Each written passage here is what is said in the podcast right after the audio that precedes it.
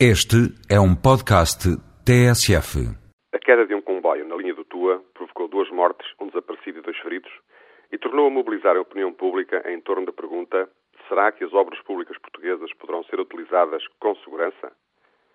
Ainda está bem presente na nossa memória o grave acidente na queda da ponte entre os rios, ocorrido em março de 2001, também numa construção com mais de 100 anos. Felizmente, situações desta gravidade são raras, mas quando acontecem, devem ser investigadas as causas e implementados os procedimentos de inspeção e correção para evitar que possam ocorrer noutros locais. Portugal tem um elevado património de infraestruturas construído nos últimos 150 anos, com cerca de 3 mil quilómetros de rede ferroviária, mais de 6 mil pontes, viadutos e passagens superiores, dezenas de milhares de quilómetros de estradas e 2 mil quilómetros de autoestradas.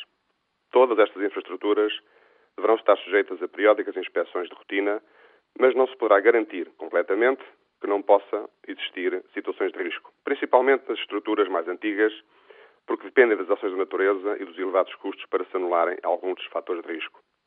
Aliás, a ausência de risco não existe em nenhuma atividade desenvolvida pelo homem, mesmo naquelas que estão sujeitas a rigorosas normas de segurança, como é o caso da aviação, da navegação ou mesmo do envio de naves para o espaço.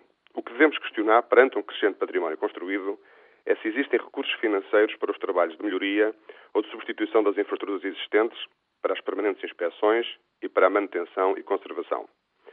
Quando uma obra é concluída, termina um investimento na sua construção, mas inicia-se um outro, muito mais longo e elevado, com as atividades necessárias para a manter em boas condições de utilização.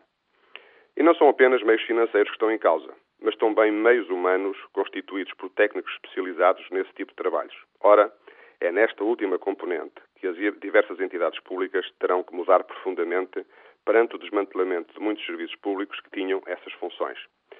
Os serviços de inspeção, manutenção e conservação não podem ser avaliados como um simples custo numa mera operação contabilística, mas como um investimento indispensável para a gestão dos riscos e para a segurança de todos nós.